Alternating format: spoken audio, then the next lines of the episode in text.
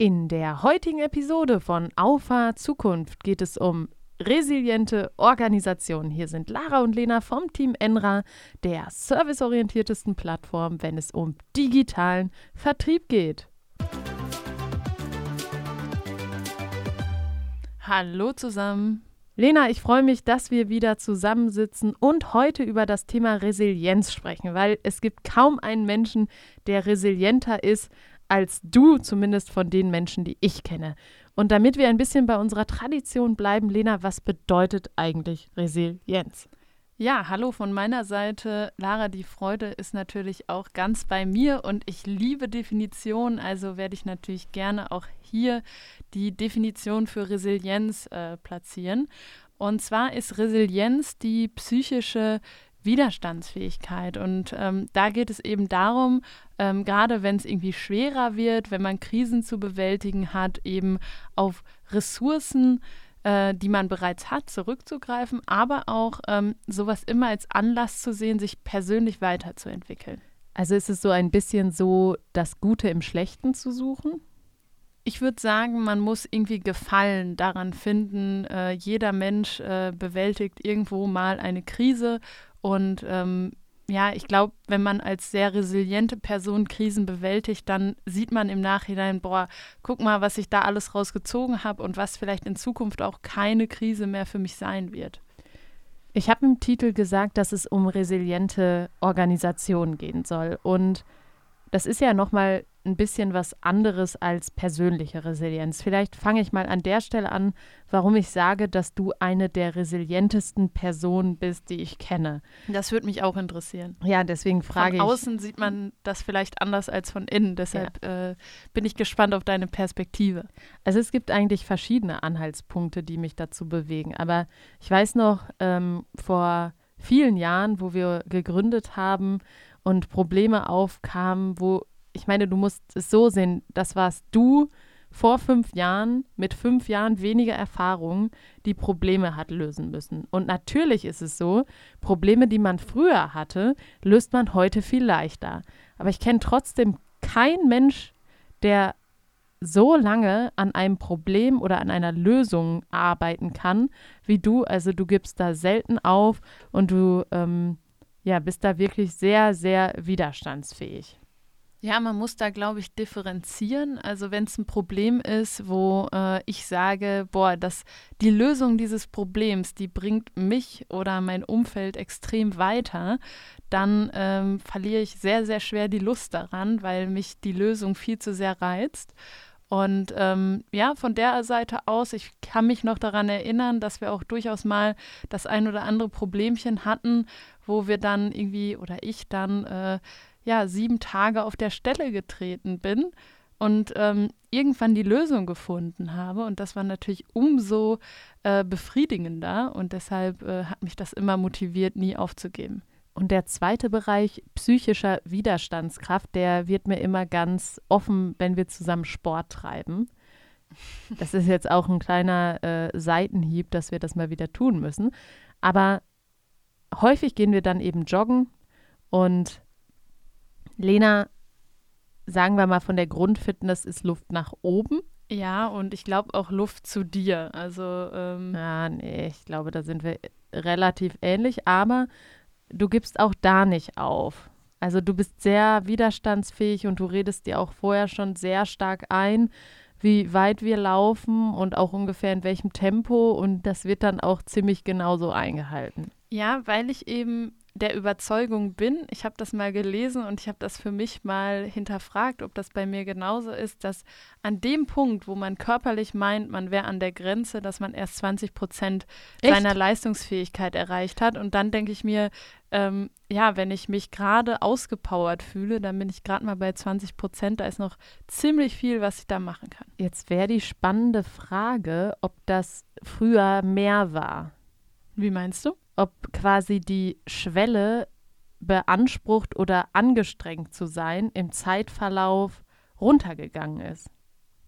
Du meinst jetzt ähm, in Bezug auf Personen, die vor uns gelebt haben? Ja, ja, früher, früher, okay, früher. Also früher nicht im Sinne dein früheres Ich, nein, sondern nein, nein. Ja. ja, wobei das wahrscheinlich auch. Weil ich das glaube, ist ja das Training. Ich glaube halt schon, dass sich das, ähm, also diese 20 Prozent, die ziehen sich durch. Vielleicht jetzt nicht als Leistungssportler, aber du nimmst die 20 Prozent immer von deinem persönlichen Maximum. Und ähm, ich weiß nicht, ob die Menschen früher resilienter waren, das kann ich schwer beurteilen. Ähm, trotzdem, ich finde, wenn man so für sich so ein Bewusstsein hat, ähm, dass äh, wann man quasi an seinem Limit ist, ähm, dass einem das sehr hilft ähm, und dass einen das auch über die Grenzen pushen kann. Ja, das wäre die personenbezogene Resilienz, wo ich dich jetzt als Beispiel genommen habe. Wenn man aber aktuell auch Organisationen mal betrachtet, dann müssen die auch ganz schön widerstandsfähig sein. Wir leben in Zeiten während, kurz nach, hoffentlich dem Ende geneigter Corona-Pandemie. Wir leben in Zeiten von Krieg, Inflation, Energiekrise. Ich will die ganzen Wörter gar nicht hier mit reinbringen, weil es wird sie jeder kennen. Und das verlangt nicht nur den Menschen viel ab, sondern auch den Organ Organisationen und den Menschen, die in ihnen arbeiten. Lena, ich weiß, das Thema ist dir vielleicht fremd, vielleicht auch nicht, aber was würdest du sagen, macht eine resiliente Organisation aus? Wie macht man Organisation widerstandsfähig? Ähm, ich ich glaube, das ist gar nicht so weit davon entfernt, was persönliche Resilienz ist, nur natürlich im übertragenen Sinne. Und zwar ähm, ist natürlich eine Organisation in der heutigen Zeit häufiger mal äh, ja, Krisen gegenübergestellt. Und ich finde, das kann man am Beispiel von Enra immer sehr gut sehen. Wir ähm, agieren mittlerweile fünf Jahre aktiv am Markt und ähm, wir haben, ah nee, aktiv am Markt ist, äh, glaube ich, eine Fehlinformation. Nö, fünf ähm, Jahre sind es jetzt knapp. Ja, aber ein paar erst, Wochen. Wir hatten ja mit der Entwicklung erst gestartet und dann ein halbes Jahr später mit der Vermarktung. Ja, ab Oktober haben wir vermarktet. Ja, guck, dann äh, passt, passt, das genau. ja ungefähr. Deswegen feiern wir übrigens auch jetzt unser Jubiläum, Lena. Ne? Ist dir das jetzt klar geworden? Das ist mir total bewusst.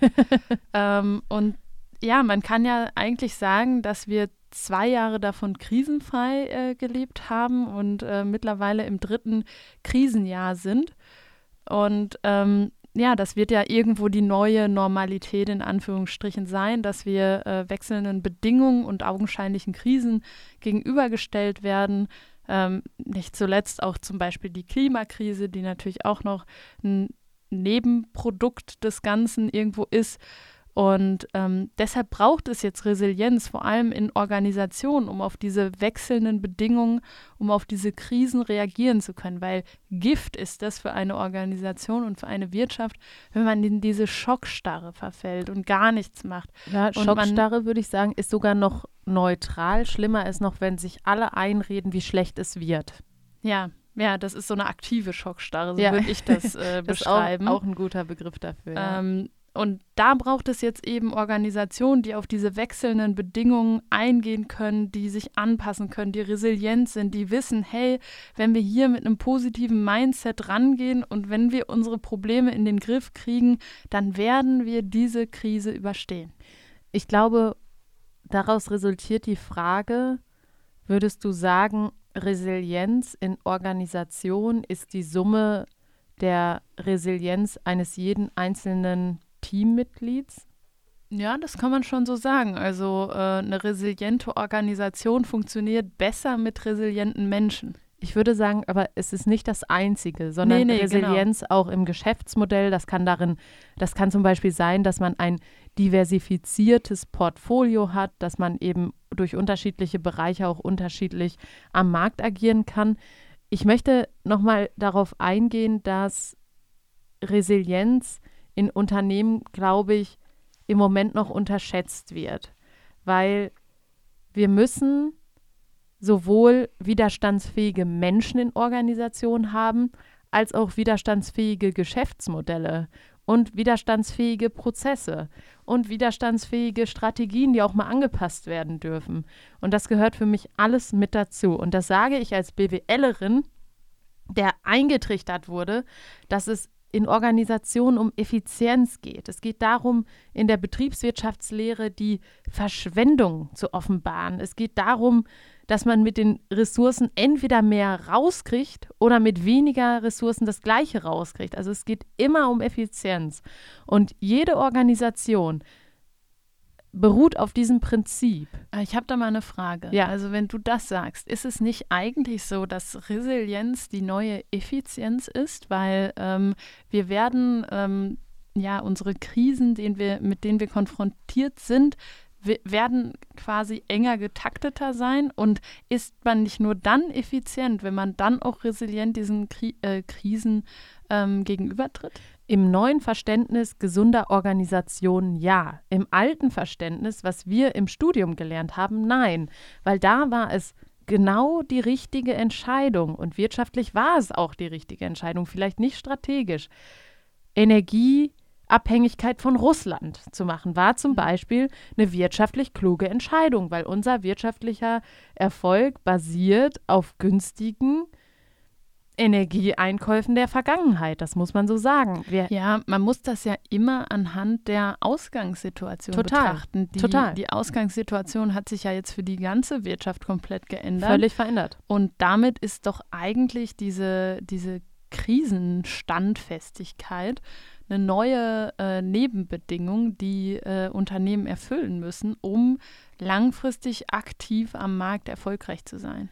Genau deswegen. Und darum geht es auch. Das ist die Quintessenz, Quintessenz, dass wir von Effizienz zu Resilienz kommen. Und das heißt nicht, dass Effizienz nicht Teil von resilienten Organisationen ja. ist, weil du wirst jetzt auch nicht resilienter, indem du einfach verschwenderisch wirst. Aber, nee. aber du wirst resilienter, wenn du dir bewusst machst, was macht uns eigentlich aus, welche Ressourcen nutzen wir und welche Ressourcen bringen wir. Und ähm, jetzt stellt sich natürlich die Frage, ähm, wie entwickelt man sowas? Und deswegen habe ich dir auch eben die, die Frage gestellt, ist es die Summe aus den persönlichen Resilienzen oder ist es die Organi also eine Resilienz auf einer Organisationsebene? Und es gibt da einen Begriff, dem man immer wieder begegnet, und das nennt sich kreative Reibung. Weil was viele falsch verstehen, Resilienz heißt nicht, Konflikten aus dem Weg zu gehen. Es heißt nee, nicht, nicht Friede, Freude, Eierkuchen. Es heißt nicht Leben hinterm Regenbogen. Es heißt, dass man auch radikal ehrlich mit seiner eigenen Organisation und mit seinen eigenen Mitarbeitenden oder Teammitgliedern ist. Definitiv. Und ich finde zum Beispiel auch, indem man resilient ist, ist es ja genau das Gegenteil davon. Man stellt sich äh, den Herausforderungen, man ähm, ist, leistet Widerstand, man will seinen eigenen, seine eigene Position äh, absichern. Und in dem stellt man sich ja diesem Konflikt in dem Sinne auch. Und ich glaube, dass ähm, viele, also viel helfen würde, wenn man oder wenn eine Organisation kommuniziert, dass auch immer Chancen ähm, in bestimmten Gegebenheiten liegen, wenn man einen gewissen Aktionismus ähm, sich für einen gewissen Aktionismus entscheidet. Das heißt nicht passiv wegducken und warten, bis der Sturm vorbei ist, sondern aktiv das Boot in den Wind äh, setzen und dann eben vorangehen. Und genau. das ist eben das, was man irgendwie kommuniziert bekommen muss, dass genau das irgendwo die, die ähm, ja, die, äh, der Erfolgsfaktor für resiliente Organisationen ist. Und genau das ist ja mit kreativer Reibung gemeint. Kreative Reibung heißt, den Finger früh in die Wunde zu legen, weil es angenehmer genau. ist, in einer kleinen Wunde rumzubohren, als in einer riesen Wunde, die schon völlig ausgeartet ist, um bei dem Bild zu bleiben. Und warum fällt Or Organisation und Unternehmen das so schwer? Da kommen wir wieder zurück zum ja. BWL-Studium am Anfang steht die Strategie. Und die Strategie ist immer langfristig. Aber jetzt sag doch mir mal, jetzt soll mir mal einer sagen, wer vor fünf Jahren eine Strategie entwickelt hat, die eine Corona-Pandemie beinhaltet hat, die einen Krieg beinhaltet hat, die eine völlig andere Ausgangssituation beinhaltet hat, auf die es zu reagieren gilt. Also wer das geschafft hat, der, ähm, also Props an ja. denjenigen, der das geschafft hat, ähm, hätte keiner früher mit gerechnet. Und ich, also um mal ganz kurz auf diesen Punkt zu kommen, ich unterhalte mich gerne mit älteren Leuten darüber, ob sie, ähm, also ob sie das auf dem Schirm gehabt hätten, dass das jemals möglich ist, um mich persönlich abzusichern, ähm, ob ich entweder blind war und Tomaten auf den Augen hatte, äh, dass ich das nicht auf dem Schirm hatte. Äh, aber denen geht es genauso. Die sagen, sowas hat es in unseren Lebzeiten nie gegeben und ich hätte nie gedacht, dass es sowas, also dass es so weit kommen würde. Andererseits können wir vielleicht einen kleinen Verweis machen auf den Podcast mit äh, Kai Gondlach, der äh, das zum Beispiel vorhergesagt hat. Und das finde ich total beeindruckend, dass man als Zukunftsforscher eben solche Szenarien irgendwo auf dem Schirm hat. Ja, und auch klar auf dem Schirm hat. Also genau. es ist ja wirklich auch bewiesen, dass Informationen vorlagen, dass das eintreten wird. Genau, also wen das interessiert, wie man Zukunft in Zukunft vielleicht besser beurteilen kann und auf wen man da hören sollte, äh, den, äh, ja, die klare Empfehlung an den äh, Podcast mit Kai Gondach. Und wer sich jetzt die Frage stellt, ja, ich weiß, ich brauche eine resiliente Organisation, aber wie mache ich das? Ich habe jetzt eine Strategie, die muss ich verfolgen. Ich habe da Ziele abgeleitet und Maßnahmen. Da möchte ich einfach gerade dran arbeiten. Und ich glaube, das muss das BWL-Studium auch lehren. Es ist eine lebendige Strategie, die man gerade braucht. Man muss sich auch ein bisschen Beweglichkeit freilassen, man muss sich auch ein bisschen Beweglichkeit zulassen und man muss sich auch ein bisschen Beweglichkeit in einer Strategie, was sonst ein sehr festgeschriebenes Dokument ist, bewahren.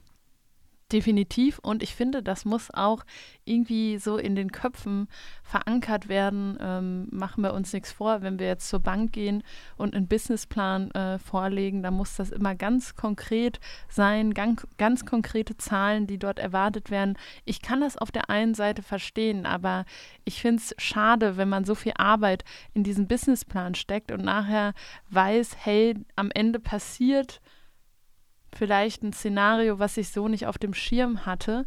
Äh, und dann ist die ganze Rechnerei irgendwie hinfällig. Ähm, ich glaube, ein viel, viel wichtigeres Kriterium ist eben auf diese Resilienz zu achten und auf diese persönliche innere Sicherheit, dass egal was kommt, man wird irgendwo einen Weg äh, dadurch finden und man wird daraus lernen, man wird langfristig davon irgendwie profitieren können äh, und sei es nur eine Erfahrung reicher zu sein, auch das ist viel wert. Resilienz ist Sicherheit. Du sprichst es an.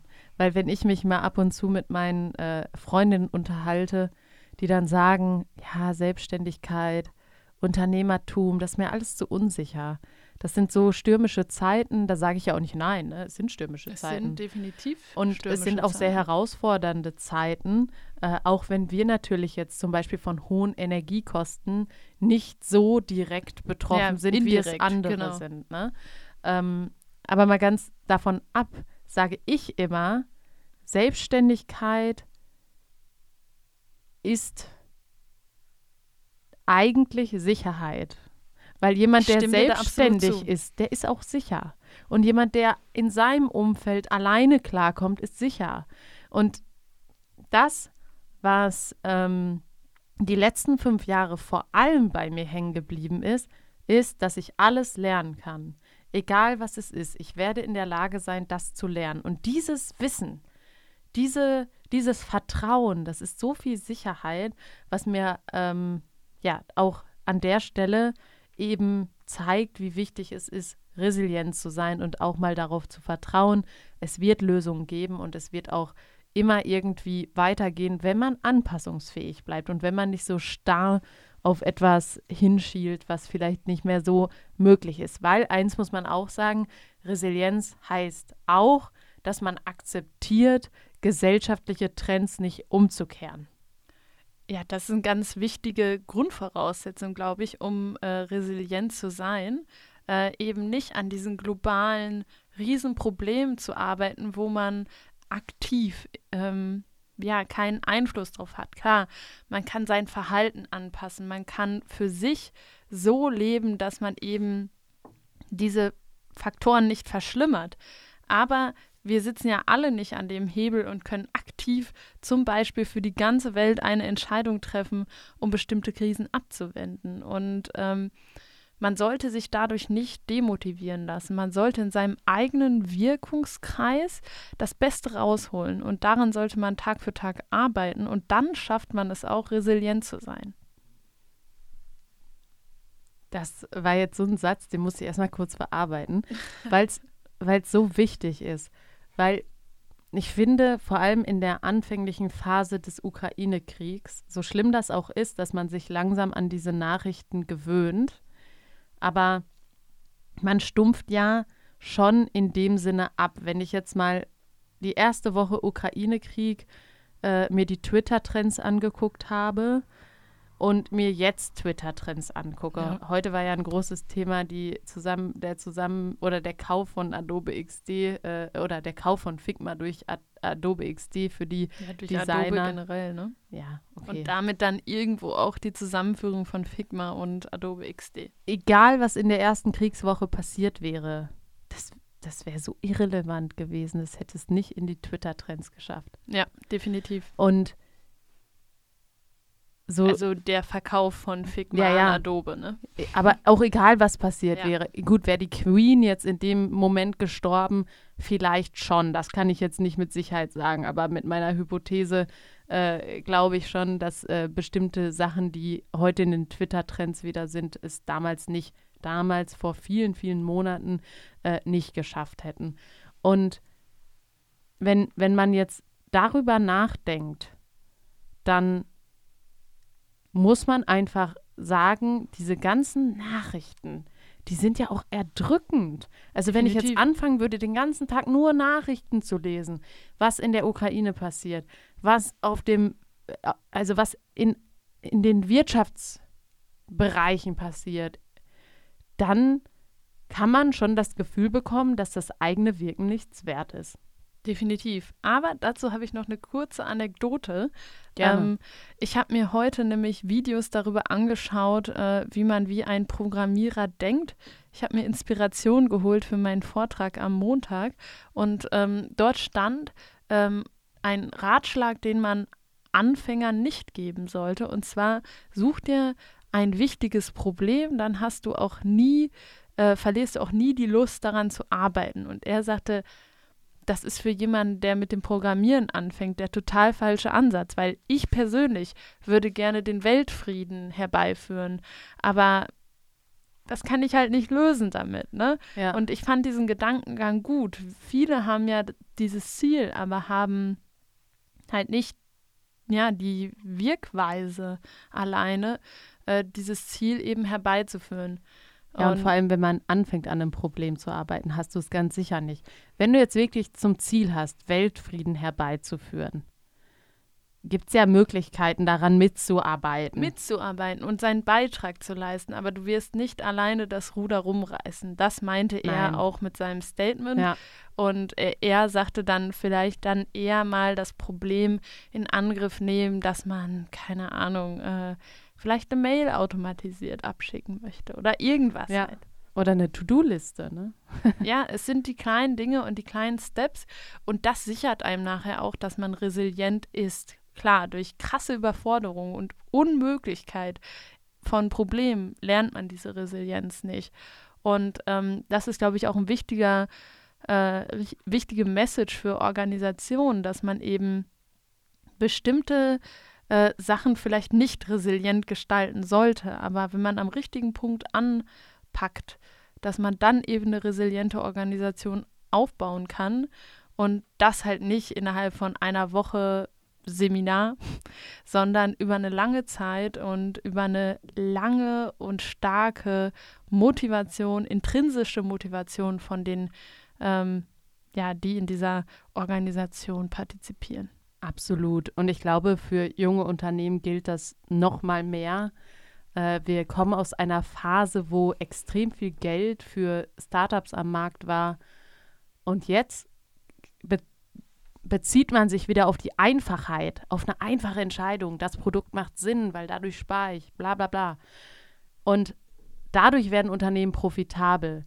Und Einfachheit gewinnt auch hier und vor allem langfristig. Und das ist, glaube ich, auch so eine Sache, die man da mitnehmen kann.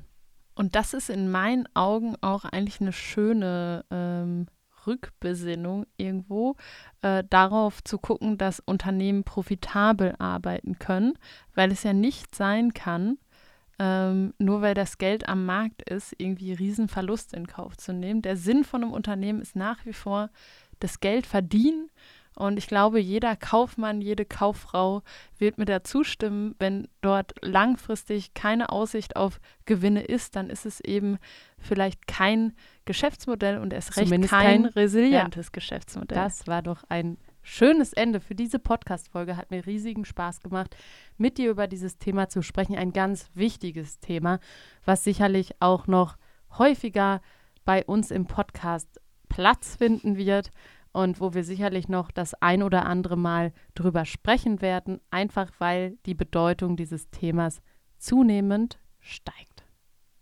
Gut, dann würde ich sagen, bis zum nächsten Mal. Bis dann, ciao.